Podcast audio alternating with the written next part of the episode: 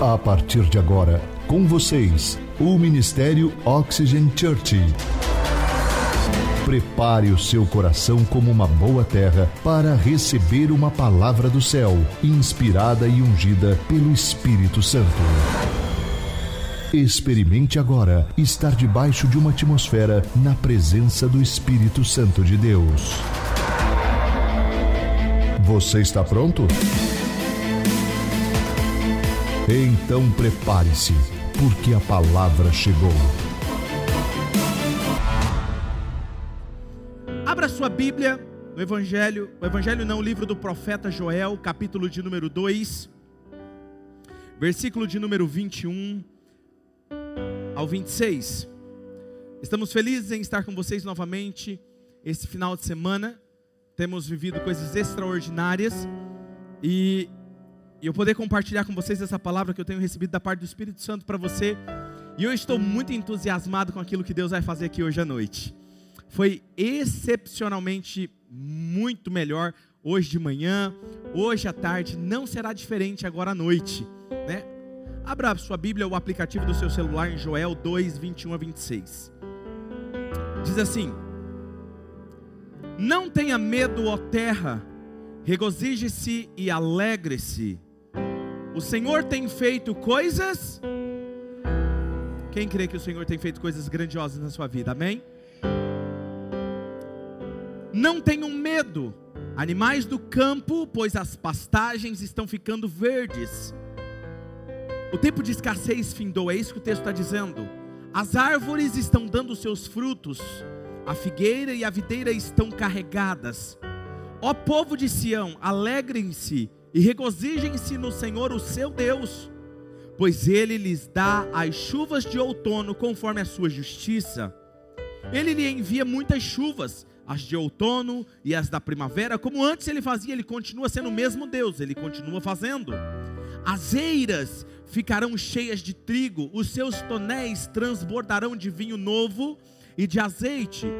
Eu vou compensá-los. Essa palavra no hebraico significa eu vou restituir vocês.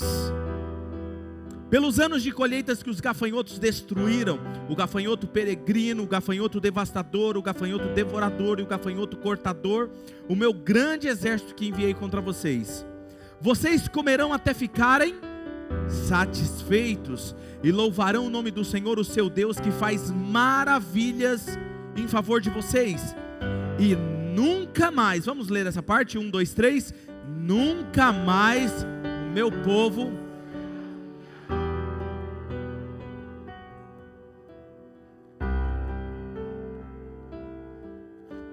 Veja que Deus, quando Ele fez essa promessa para o seu povo, o seu povo estava passando por um momento muito peculiar um momento de sofrimento, um momento antes deles saírem do Egito. Por isso que o título da mensagem de hoje é Tudo será restituído. Quando você vive uma temporada do excepcionalmente o melhor, você vive um tempo de restituição. Diga comigo, restituição. Como eu estava dizendo para vocês, quando Deus fez essa promessa ao seu povo, foi quando ele viu o sofrimento do seu povo ouviu o clamor do seu povo e então ele desceu para intervir naquela situação. Em Êxodo capítulo 3, versículo 7 e 8, disse o Senhor: De fato eu tenho visto a opressão sobre o meu povo no Egito, e também eu tenho escutado o seu clamor por causa dos seus feitores, e eu sei quanto eles estão sofrendo.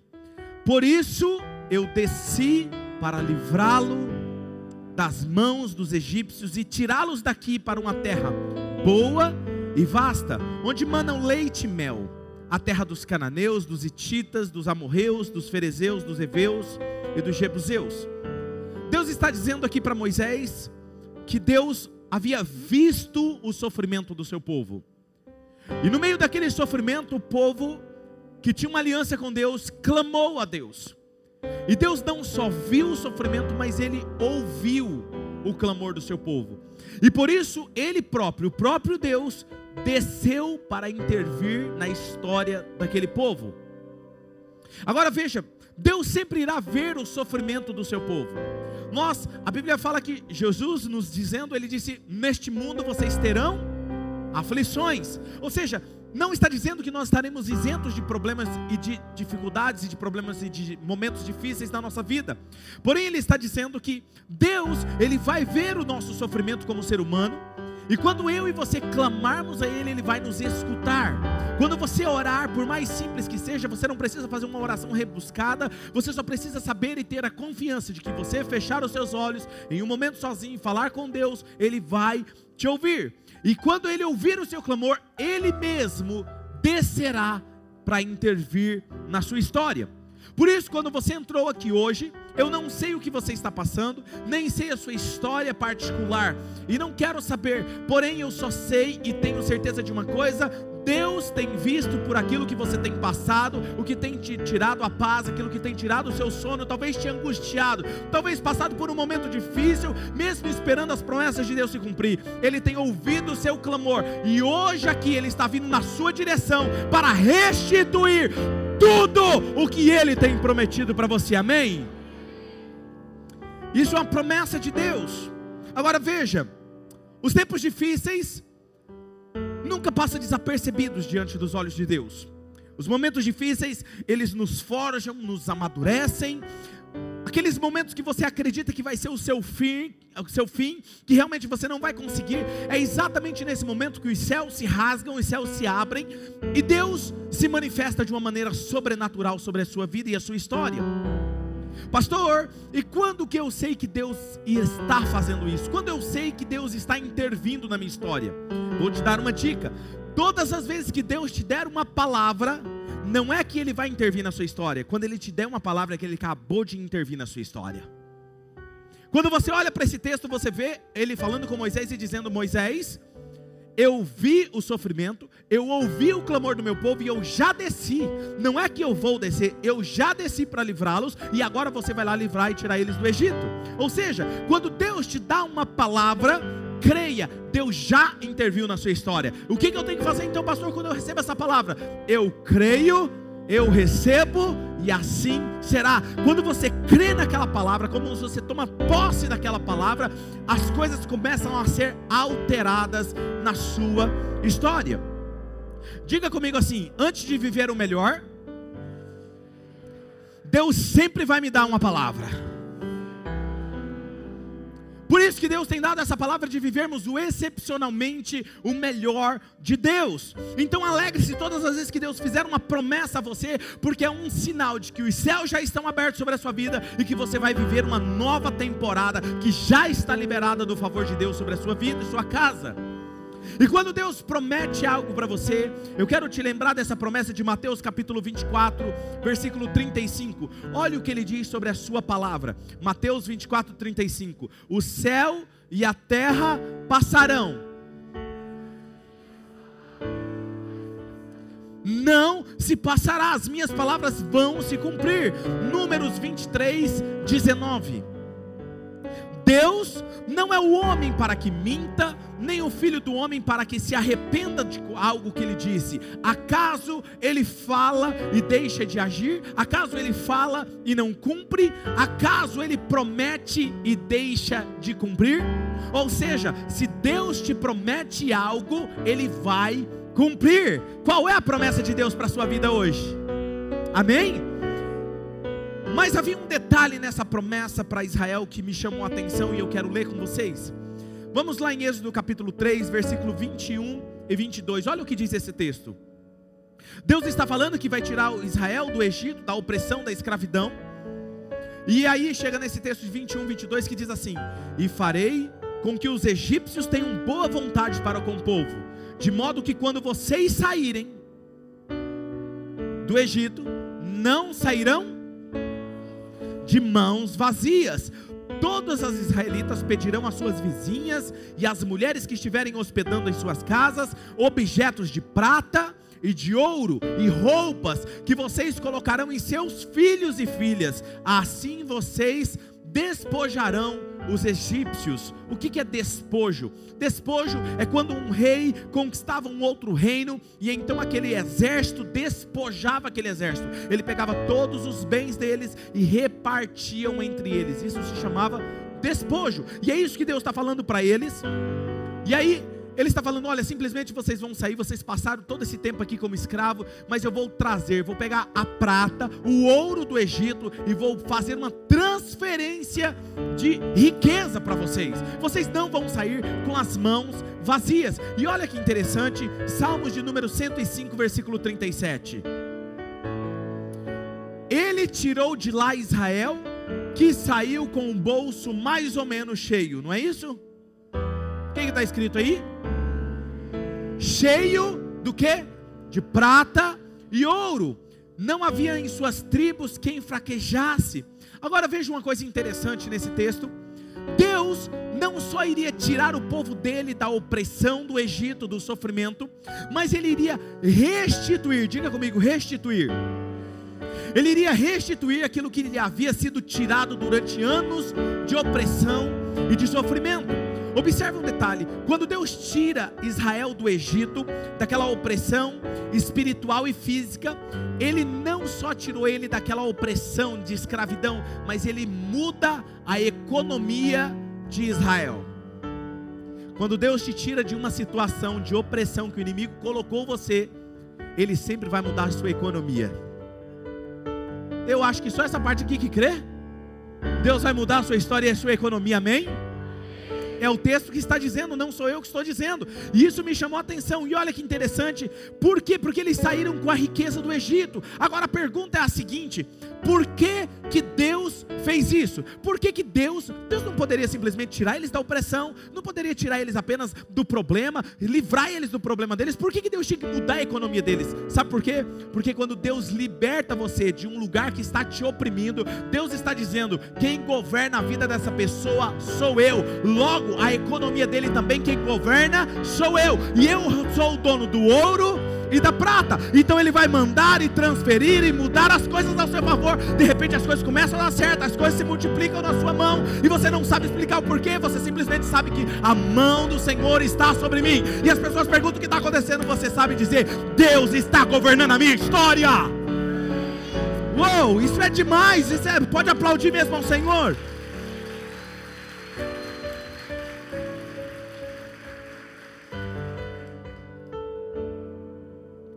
Agora, escute uma coisa, por que que essa o Egito ele se tornou a maior potência, uma nação, uma das mais poderosas da sua época?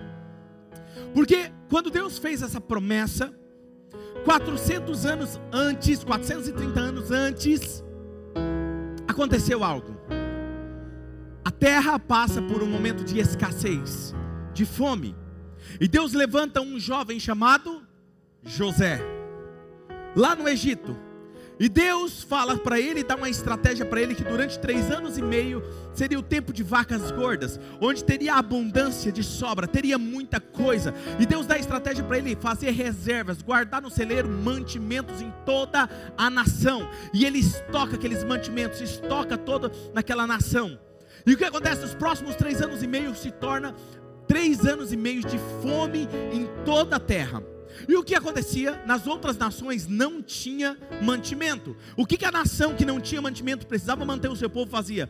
Viajava uma longa jornada até o Egito, negociava o mantimento com eles e deixava ouro, prata e roupas de marca da época na mão deles e pegava o mantimento e levava para sua nação. A outra nação X fazia a mesma coisa, a outra nação fazia a mesma coisa. O que aconteceu nesses 400 anos foi a maior concentração de riqueza de todas as nações da época foram concentradas no Egito a melhor prata, o melhor ouro, as melhores joias preciosas, me as melhores roupas de todas as nações bem conhecidas, eles deixavam lá porque eles trocaram em troco de alimento.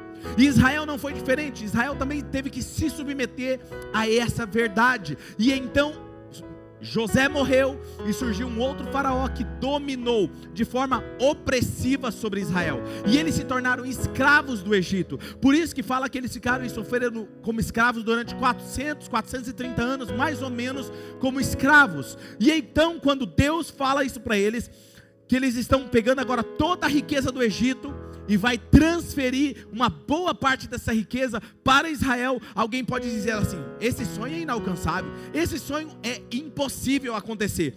Deixa eu te falar uma coisa: uma coisa é um sonho inalcançável, outra coisa é quando Deus fala algo para você. Quando Deus fala com você, por mais que não faça sentido, se Ele falou, Ele não é filho do homem para que minta, ou Ele se arrependa do que Ele tenha dito. Se Ele disse, Ele fará. Amém?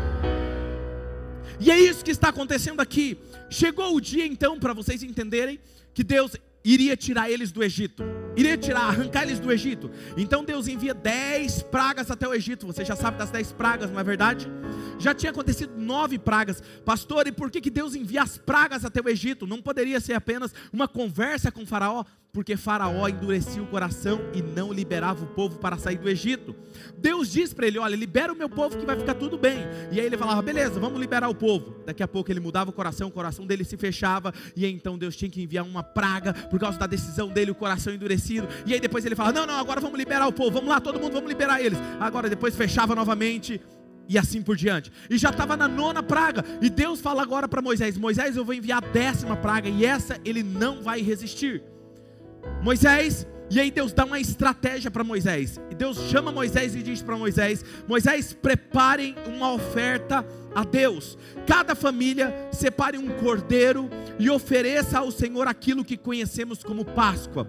Cada família deveria pegar um dos seus animais, é, um dos seus melhores animais, um dos seus melhores cordeiros e imolar em sacrifício, em oferta a Deus. Eles iam dar o melhor do rebanho pra, deles para Deus. Então não poderia, por exemplo, juntar a minha família com a família do Maico e fazer essa oferta. Não. Cada família, cada homem deveria fazer uma oferta representando a sua família. Interessante que quando eles imolaram um animal, eles disse que eles tinham que pegar o sangue e aspergir sobre o umbral da sua casa, os umbrais da sua casa, simbolizando que ali era a marca da promessa, ali era a marca da aliança com Deus. E naquela noite que eles fizeram essa oferta, esse sacrifício, o anjo da destruição iria passar, o anjo da morte. E quando eles passassem, a casa que não tivesse aspergido sangue, o anjo entraria, destruiria a casa e ceifaria a vida do primogênito. E então assim eles obedeceram, diz o texto que eles obedeceram e passaram sangue. Hoje nós não precisamos mais fazer sacrifício de animais com sangue, porque já existe o sacrifício perfeito de Jesus Cristo na cruz do Calvário. E quando você entrega a sua vida a Jesus Cristo, a marca do sangue de Cristo está sobre você. O anjo da destruição não pode entrar na sua casa, nem na sua vida e ceifar nada seu. Amém? É isso que está acontecendo aqui, interessante. E Deus disse para Moisés: E nessa noite, Moisés, eles não imaginavam que isso iria acontecer, mas eles disseram: Deus disse a eles: Nessa noite, o anjo vai passar e vai tocar os egípcios, e vai fazer. E quando eles estão tocando numas casas dos egípcios que não tem a marca do sangue, vai estar acontecendo destruição e morte. Mas na casa daqueles que tem a marca da promessa, que é a marca do sangue, haverá uma transferência de riqueza do Egito para Israel. Enquanto uns estão vivendo a destruição, destruição, vocês vão viver a abundância. Enquanto uns estão vivendo a opressão da morte, vocês estarão vivendo a liberdade. É isso que Deus está fazendo com eles. E agora olha aqui o texto de Êxodo 12 e 36. O Senhor concedeu ao povo uma disposição favorável da parte dos egípcios, de modo que eles lhes davam o que eles pediam.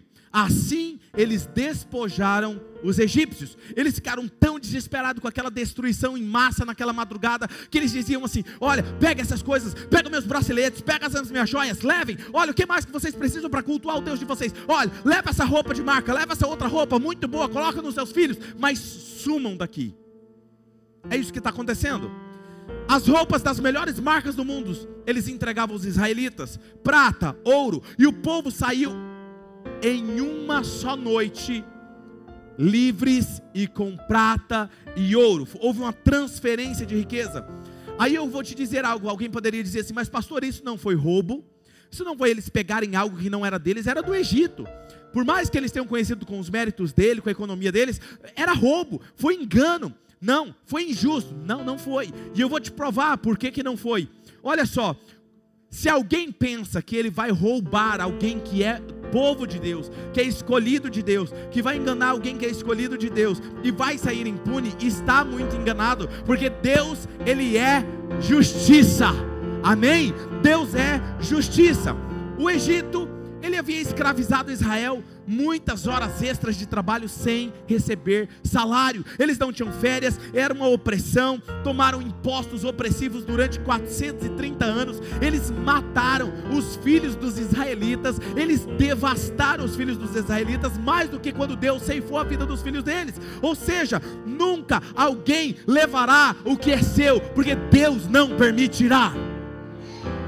Então, na verdade, quando Deus transfere a riqueza, Deus estava apenas tirando: olha, o que é do meu povo não vai ficar com vocês, devolve, passa para o meu povo. E é isso que Deus vai fazer com você: aquilo que é seu, ninguém pode levar embora. Eu costumo dizer que aquilo que Deus tem para mim e para você está com o seu endereço e está com o seu nome, não vai chegar na casa de outra pessoa a não ser na sua casa, nas suas mãos. Amém? Agora veja bem, essa semana eu estava trabalhando sobre essa mensagem quando o Espírito Santo me ressaltou esse texto nos meus olhos e meu espírito, e ele disse: em apenas uma noite. Para você entender o que eu estou querendo dizer, imagina que você olha na sua conta bancária e sua conta bancária está zerada, literalmente zerada, ou em alguns casos no vermelho, no negativo. E aí você fica preocupado, não é verdade? Angustiado, porque algumas coisas que você tem que pagar, algumas coisas que você tem que fazer, e você fica preocupado.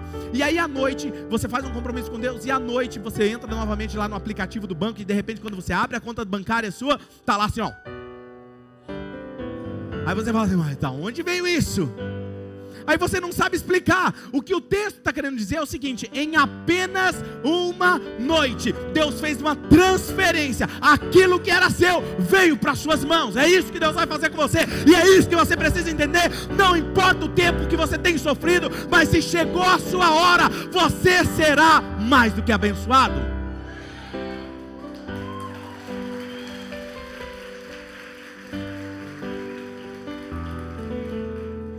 Pega aqui um detalhe comigo. Nós temos ouvido tantos testemunhos nessa casa. Mas essa semana, essa semana eu estava conversando com um dos empresários, membros da nossa igreja.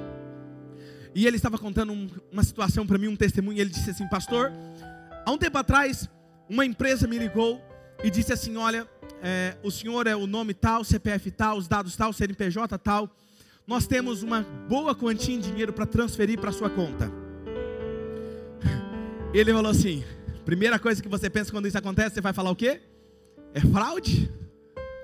E ele falou assim: Não, não, eu não tenho nada para receber de vocês. Eu já encerrei minha parceria com vocês já faz alguns anos. E quando eu encerrei, eu pedi para vocês transferirem tudo para minha conta. Não, senhor, eu acho que você, o senhor está enganado. Nós temos essa quantia já faz alguns anos que a gente está tentando te encontrar e a gente não te encontra. E agora a gente conseguiu esse seu contato, estamos te ligando. Eu preciso fazer essa transferência para você. E a ligação caiu no meio. Ele falou, sabia, sabia que era, era maracutaia nisso aí, pastor, eu sabia. E aí eu fiquei, eu falei, graças a Deus, Deus me livrou disso, né? Mas aí daqui a alguns dias, a pessoa liga novamente, fala: Senhor, eu preciso fazer essa transferência para você. Final das contas, eu verificou todos os meus dados, beleza, então vamos lá. E o que acontece, pastor? Eles fizeram uma transferência generosa. Pastor, eu posso falar um negócio para você? Esse dinheiro não era meu, não tem explicação, porque eu tirei tudo que era meu dessa empresa e eles estão atrás. Eu tenho certeza, Deus mandou o favor dele sobre a minha vida. Estou vivendo excepcionalmente melhor de Deus. Uou! Isso não é demais? Cara, a mesma coisa que eu lembrei da passagem de Pedro, quando Jesus fala para Pedro: Pedro, vai pescar um peixe, e quando o peixe, você pegar o peixe, olha dentro da boca do peixe, tem uma moeda. Quando é que peixe tem moeda dentro da boca dele? Sabe o que Deus está querendo dizer para mim e para você? Que quando Ele quer abençoar você, quando Ele quer enviar o favor dele, não importa a forma, Ele vai criar um meio para favorecer você. O que, que eu tenho que fazer então, pastor? Apenas crer, porque vai que Ele manda você pescar um peixe. Entendeu? Então é isso que está acontecendo aqui. Ou seja, o semelhante acontece exatamente com essa nação. Eles não tinham nada, a roupa deles era velha, não tinha sapatos, sapatos velhos, a conta deles era zerada, porque eles viviam debaixo de opressão, extorquindo eles, e eles estavam vivendo ausência de esperança, porém apenas uma palavra. Eles tinham, diga comigo, eles tinham apenas uma palavra apenas uma palavra. Sabe qual era a palavra? Eu restituirei tudo que foi roubado de vocês. E sabe o que eu estou dizendo aqui hoje para vocês? Eu vim aqui hoje apenas com essa palavra. Deus tem uma palavra para você. Eu restituirei tudo que te foi roubado. Uou! Quero dar outro exemplo para te ajudar a entender, porque eu também vivi debaixo de, de da opressão da religião, e eu aprendi que é, riqueza, religião perdão, eu aprendi que a pobreza é símbolo de humildade, né, e de santidade. E você sabe mais do que eu que muitas pessoas pobres são orgulhosas. Muitas pessoas vivem a miséria e na verdade, quando você olha para a Bíblia, você descobre que a pobreza muitas vezes ela é um símbolo de maldição e não de bênção. E aí a, a, a religião ela inverte os valores. Vamos lá agora para outro exemplo. Nós temos, por exemplo, Jacó. Jacó, nós conhecemos a história dele, o passado dele é meio né, enganador, ele enganava, ele era usurpador, mentiroso, mas um dia ele tem um encontro com Deus. E nesse encontro com Deus, ele chama esse lugar de Betel. Diga comigo, Betel. E nesse lugar, quando ele faz esse encontro com Deus, ele muda a sua vida e ele fala com Deus o seguinte: Deus, se o Senhor me abençoar, eu faço um voto contigo. E ali ele faz um voto, uma aliança com Deus. E Deus começa a abençoar. Todas as vezes que um ser humano faz um voto com Deus, Deus cumpre com a parte dele. E então Jacó começa a ser abençoado. E qual é a primeira bênção dele? Ele se engraça de uma das filhas de Labão. E ele queria casar com a filha de Labão. Sabe aquela menina linda? Sabe aquela assim, o cabelo que era da cor do sol, ou sei lá, qualquer outra cor, né? Mas assim, encantou ele. E ele falou: "É essa. Oh, eu vou casar". E ele foi falar com Labão. E aí Labão falou assim: muito bem, vamos lá, é, você tem que pagar o dote. O dote, mas Jacó não tinha nada. Né? Eu não sei se já aconteceu com você. Eu, quando eu fui casar, filho, não tinha nada. Né? Só Jesus pela misericórdia. Tem uns rapazes querido, creia, Deus é o seu provedor, amém? Aí, olha o que acontece. Labão olha para ele e fala assim: Não, então vamos fazer o seguinte: você vai pagar o dote, você vai trabalhar sete anos de graça para mim. Sete anos. Você já viu alguém apaixonado? Hã? Eu vou te falar uma coisa, gente apaixonada, ele faz o que, olha, o que tem para fazer, ele faz e faz um pouco mais. Eu sou um homem apaixonado pela minha esposa, mas quando eu era solteiro, eu lembro muito bem, cara, eu, eu, faz, eu atravessava a cidade a pé para ir ver ela, quase todo dia. Hã? E aí, sabe o que mais? Porque na minha época não tinha celular, não, querido, era orelhão mesmo. Ficava no orelhão, horas, horas, acabava a ficha, colocava outra ficha, eu não sei onde arrumar tanta ficha, mas tinha. Era ficha, era cartão. Olha, uma misericórdia, graças a Deus. Esse tempo passou. E aí é o seguinte. Então, é verdade, gente. Os jovens eles são muito fáceis, né, de namorar hoje, né? Fica até de madrugada conversando até o celular cair no rosto, né? Aí depois que cai no rosto, aí fala assim, ó, vou dormir. Mas voltando aqui, fechando aspas, vamos continuar com a palavra. Jacó estava apaixonado.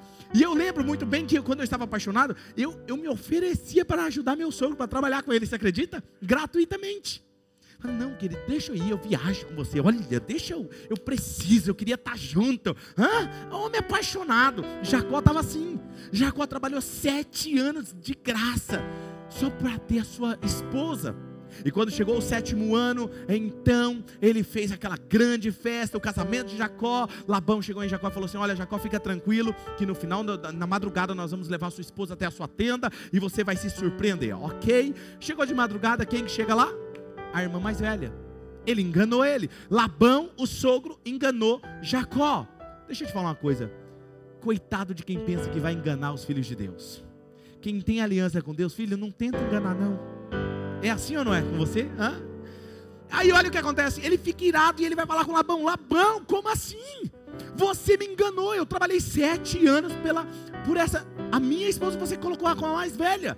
Ele falou: Não, a mais nova aí é mais sete anos. Hã? Imagina, tem uns aí que já está assim, né, querido? 14 anos trabalhando, né? Mas vai na fé que você consegue. 14 14 anos. E ele falou, mas apaixonado, o que, que ele vai? Já vai trabalhar. Vamos trabalhar 14 anos trabalhando para Labão. E no meio desse processo, o Senhor começou a abençoar demais Jacó. Porque onde aquela pessoa que tem uma aliança com Deus, ele coloca a mão, as coisas começam a prosperar. Você não sabe o que acontece, simplesmente se ele está num trabalho, os clientes começam a chegar. As coisas, as coisas começam simplesmente a acontecer e fluir. E aí o patrão fala assim: gente, eu não sei o que acontece. Olha, do nada está acontecendo umas coisas boas. Aí você começa a falar: Jesus no negócio. Hã? Aí é o que está acontecendo com Jacó. Aí ele fala assim: Olha, vamos fazer o seguinte, Labão, vamos começar a separar o nosso rebanho, porque eu quero pegar minha família, os meus filhos e os meus empregados. Olha, já tinha até empregado. E vamos sair daqui, vamos embora, vamos seguir o meu caminho. Aí Labão pega e fala assim: Ó, oh, então vamos combinar aqui um salário para você. Então, você só vai sair com o rebanho. As próximas ovelhinhas que nascerem listradas ou malhadas é sua. Quase não nasce. Olha que ele era esperto, enganador. Queria enganar Jacó. Aí Jacó vai fazer o quê, né? Tá na casa do sogro? Amém? Tá bom, então as listradas é minha, então. Ok. Sabe o que aconteceu? Só nascia listrada, só nascia malhada. O rebanho começou a crescer, multiplicar, teve que aumentar o curral de Jacó. E aí Labão esperto falou assim: não, não, não, não. Vamos fazer o seguinte agora. Agora as malhadas são minhas, as branquinhas são suas. Ele vai fazer o que, irmão? Amém. E aí o que aconteceu? Só nascia branquinha. E aí vai crescendo de novo, vai crescendo, e ele não entende, Labão não entende nada. Fala assim: não, não, agora vamos mudar. Vamos fazer o seguinte: agora as branquinhas são minhas, as malhadas são suas. O que aconteceu? Ah, só nascia malhada, só malhada, só malhada. Sabe quantas vezes Labão fez isso com Jacó? Dez vezes. E sabe o que aconteceu nesse processo? Todas as vezes foi tentando enganar Jacó. E todas as vezes Deus transferiu todo o rebanho dele para as mãos de Jacó. Quando tentam te enganar, não se desespere. Se você confia num Deus que vive, reina e guia os seus passos, confie no Senhor, porque aquilo que estão tramando contra você não prosperará. Aquilo que está sendo para ser a tua sentença de morte ou a tua destruição, para depois apontarem o dedo para você e darem risada de você, fique tranquilo, porque quem vai rir depois celebrando é você, porque Deus vai fazer uma transferência na sua história.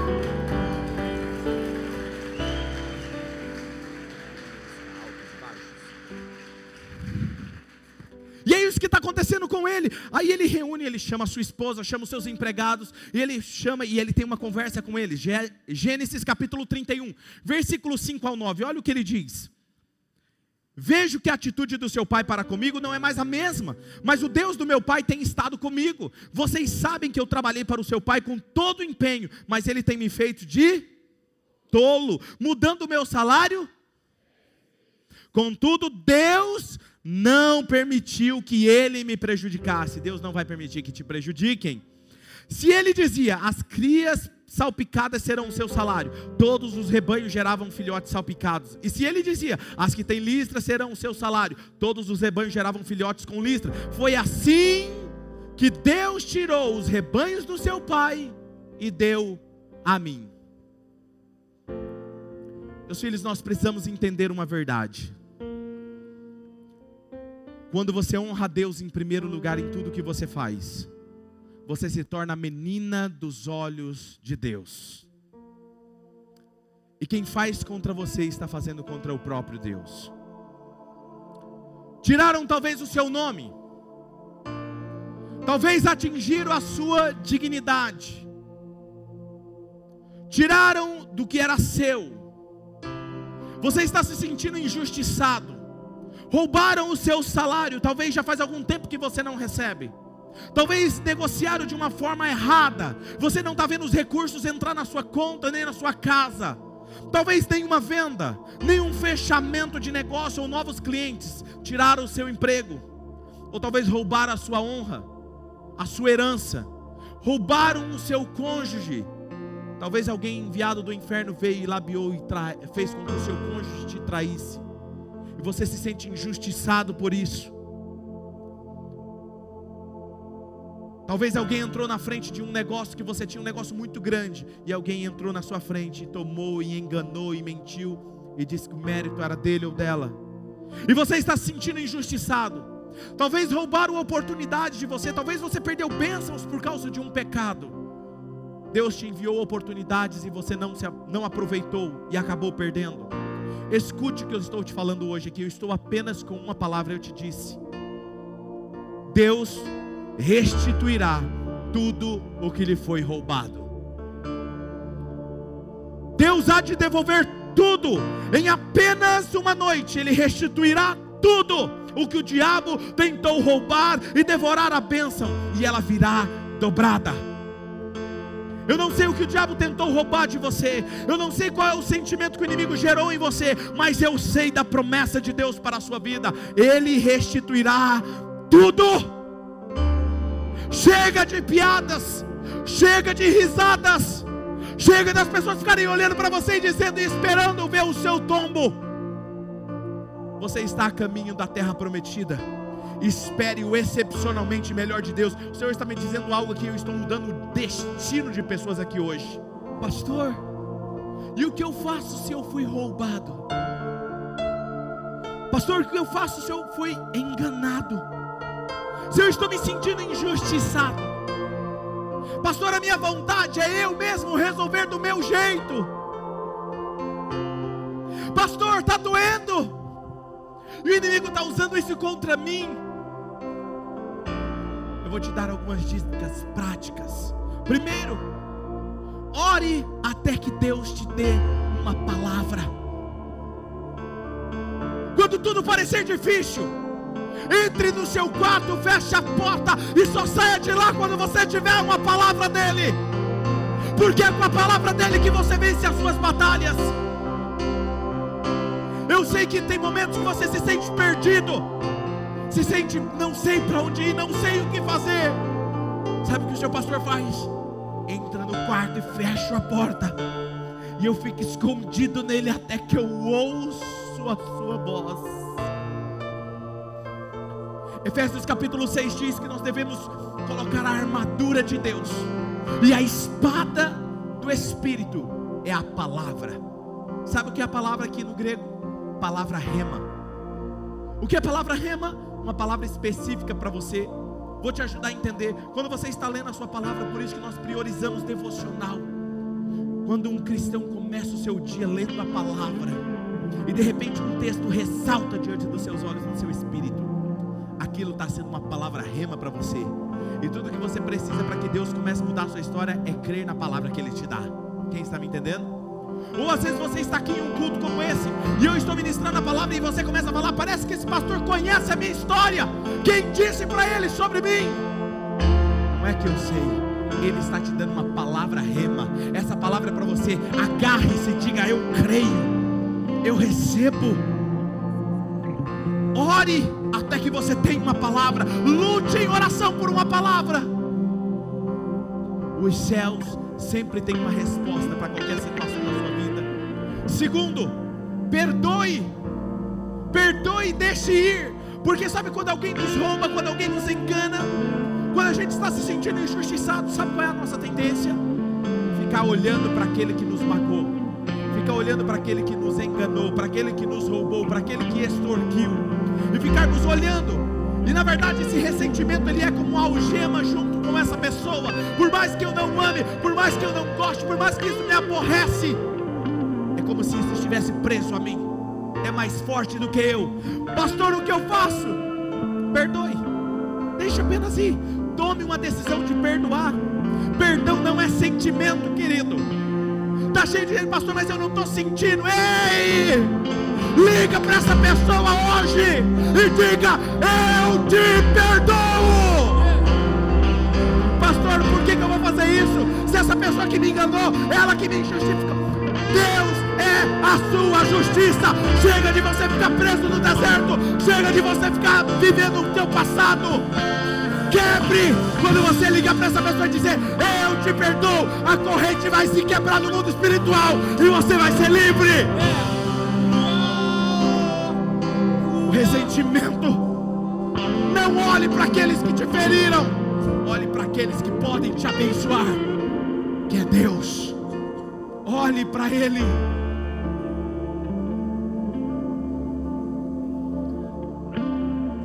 Ore e peça para Deus, Deus, devolva todas as colheitas que eu perdi por meu orgulho, pela minha falta de perdão, ou por aquilo que o inimigo tentou roubar de mim. Quero te contar uma história engraçada de uma vovó.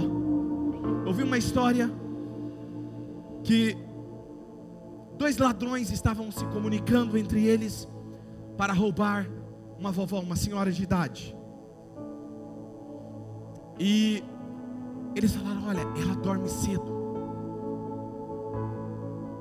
Quando ela dormir, nós vamos pular o muro, vamos entrar e vamos roubar ela. Ok, combinado? Chegou um certo horário da noite, eles pularam o muro. E aconteceu que aquela senhora ouviu um barulho, achou estranho, e ela pegou a sua bengala e ela foi devagarzinho lá para trás da porta. E lá. E quando chegou, um falou: Vai você primeiro. Não, vai você. Até que um conseguiu. Na hora que um entrou, o primeiro entrou, ela bateu na boca dele. E ele saiu com a mão assim na boca, sangrando. E o outro que estava do lado de fora: O que aconteceu? Eu vi uma coisa e estou rindo demais. Vai você e vê. Aí o outro foi, e ela lá assim. Quando o outro entrou, ela. Ele saiu. Aí o que estava lá fora falou assim: O que, que aconteceu com você? Ele falou assim: Eu vi um negócio engraçado, vamos rir nós dois em outro lugar. Por que, que eu estou falando isso para você?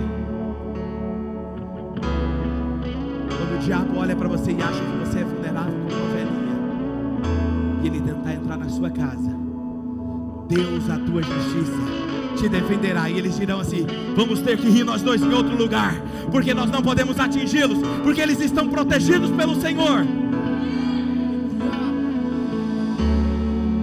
Terceira arma, use o nome de Jesus. Lucas capítulo 11, versículo 21 e 22 diz: Quando um homem forte, bem armado, guarda sua casa, os seus bens estão seguros. Mas quando alguém mais forte o ataca e o vence, tira-lhe a armadura que confiava divide os seus despojos. Sabe, o inimigo às vezes entra nas nossas vidas, nos rouba, rouba alegria, rouba relacionamentos, rouba finanças, nos atinge, mas nós temos um nome chamado Jesus Cristo de Nazaré. E quando você tem uma aliança com Ele, a marca do sangue dele tem uma promessa sobre a sua vida de proteção. Ele é o teu provedor, Ele é o que cuida de você. Não deixará, nem descansará aquele que protege Israel, que é o Deus vivo para sempre. E quando você tem essa promessa, você pode dizer: Senhor, o Senhor me prometeu isso. Me proteja, me guarda, acampe os teus anjos ao redor da minha casa e dos meus bens. E o que ele vai fazer? Aquele homem mais forte que é Jesus destruirá Satanás e tirar os despojos, irá fazer ele restituir tudo que ele roubou de você. Isso foi o que aconteceu com Davi e Golias. Davi foi enfrentar Golias, o gigante Golias, e o gigante Golias estava afrontando Israel. E Davi diz para ele em 1 Samuel capítulo 17, versículo 45: E Davi disse a Filisteu: Você vem contra mim com espadas, com lança, com dardo, mas eu vou contra você no nome do Senhor. Ele não diz, eu vou com espada, eu vou com uma lança melhor que a sua, não. Eu vou contra você no nome do Senhor dos Exércitos. E sabe o que eu acho que eu achei interessante aqui, ó? O Deus dos Exércitos de Israel, a quem você desafiou. O Golias estava desafiando Israel, não era Deus de Israel. Mas quando você mexe com Israel, você está mexendo com Deus. Quando alguém mexe com você, Deus está, está mexendo com Deus. Quando você tem uma aliança com Deus, não se preocupe. Quando alguém falar algo contra você, quando fizer algo contra você, tentarem contra você, roubarem o que você, seja lá o que for, estão fazendo contra Deus. E Deus, Ele é justo. Não se espante quando o inimigo desafia você. Outra arma, para nós encerrarmos, seja generoso. Salmo de número 20, versículo 1 a 4 diz: Que o Senhor te responda no tempo da sua angústia no nome de Deus, no nome do Deus de Jacó, do Deus de Jacó, te proteja. Do santuário te envie auxílio e de Sião te dê apoio. E lembre-se de todas as tuas ofertas e o aceite os teus holocaustos. Conceda-te o desejo do teu coração e leve a efeito todos os teus planos. Deixa eu te falar algo interessante. O fato de Deus lembrar das nossas ofertas é como uma notificação de um celular. Eu não sei se é assim com você, mas quando eu tenho que lembrar de uma coisa importante, eu coloco o celular para despertar. Aprendi com um amigo meu. Eu não perco nenhuma, nenhum negócio. Tudo que é importante eu coloco para despertar. Eu coloco um aplicativo para me colocar de lembrete, seja o aniversário de alguém, seja um compromisso, seja um remédio, seja um horário para acordar. Eu tenho tudo nas minhas notificações. E eu acredito que é assim com você, não é verdade? E o que o texto está querendo dizer aqui é que Deus ele lembra-se das suas ofertas. É exatamente isso que acontece com Deus. Quando você é generoso, quando você oferta, quando você dizima, sabe o que acontece? As suas ofertas elas são como notificações na memória de Deus. Que Deus olha para você e diz assim: Ele ofertou, Ele foi generoso, Ele confia em mim. E aí você pode me perguntar, mas pastor, o que, que isso tem a ver com proteção? Sabe o que isso significa? Porque quando você dizima, quando você é ofertante generoso, quando você faz um voto com Deus e paga, quando você faz isso, você está dizendo: Eu confio no Senhor, eu confio na economia do céu. E quando você, Ele olha para você e vê você ofertando, Ele diz: Esse confia em mim, então eu enviarei o meu socorro, o meu apoio, eu cumprirei com todos os planos do coração dele. É o que o texto está dizendo.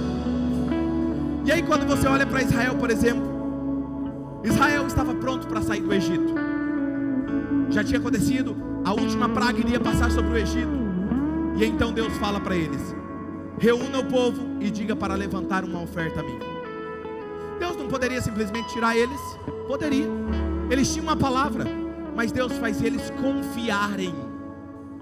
Quando eles fazem, então cada casa levanta uma oferta, um voto a Deus, entrega a Deus naquele mesmo dia. Não foi dali seis meses, não foi dali um mês, foi na mesma noite que eles entregaram a oferta ao Senhor. No outro dia, eles estavam livres com toda a riqueza do Egito nas mãos deles. Foi exatamente o que aconteceu. Eles não saíram livres simplesmente por acaso. Jacó, quando eu estava dizendo para você, ele fez um voto com o Senhor. Ele não tinha nada, ele não tinha prata, ele não tinha ouro, e ele teve um encontro com Deus em Betel e ele diz: Deus, eu faço um voto de tudo, se o Senhor me abençoar, de tudo que o Senhor me abençoar, eu darei 10% de tudo que eu ganho, para que para a tua obra eu vou dar como oferta ao Senhor. É exatamente o que Jacó fez. E aí, quando ele está abençoado com muitos rebanhos, muitas coisas, sabe o que, que o anjo do Senhor aparece para ele e fala? Vamos ler o texto. Olha o que diz aqui em Gênesis 31, 13. Eu sou o Deus de Betel, onde encontrei com você, onde você ungiu uma coluna e me fez um voto. Deus se lembra dos seus compromissos. Nós muitas vezes nos esquecemos, mas ele não se esquece. Penúltimo versículo que eu quero ler com vocês. Isaías 54, 17 diz o seguinte: E essa palavra é para você. Está pronto para ouvir essa palavra? Quando você está escondido em Deus, guardado nele, olha o que ele diz: Nenhuma arma forjada contra você prevalecerá e você refutará toda língua que a acusar. Esta é a herança dos servos do Senhor. Quem aqui é servo do Senhor? E esta é a defesa que eu faço no nome deles. Quem é que está falando? Declara o Senhor: nenhuma arma forjada contra você prevalecerá. E quando o inimigo, quando você detecta o inimigo, já vou encerrar com esse versículo, que ele está roubando algo seu, você tem uma lei de Deus espiritual a seu favor. Você pode usar ela a seu favor. Olha o que diz em Provérbios capítulo 6, versículo 31. Coloca para mim o versículo 31. Contudo, se esse ladrão, 31,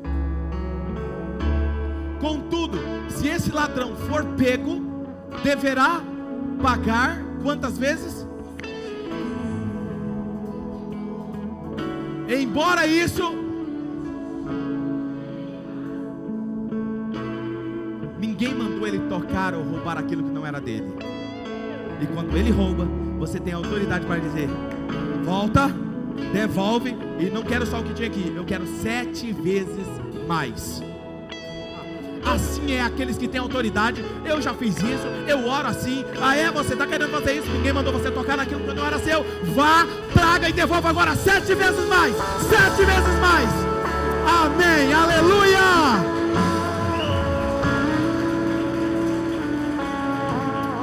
Importa como você está hoje, não importa se está se sentindo vazio, não importa se você está sem esperança, ministrando essa palavra, você está chorando no lugar certo, porque aqui o Senhor tem uma palavra para você e a palavra é: Eu restituirei tudo, tudo que o inimigo te roubou. Não importa o que você tem passado, eu posso restituir tudo. Só depende de você fazer essa aliança comigo.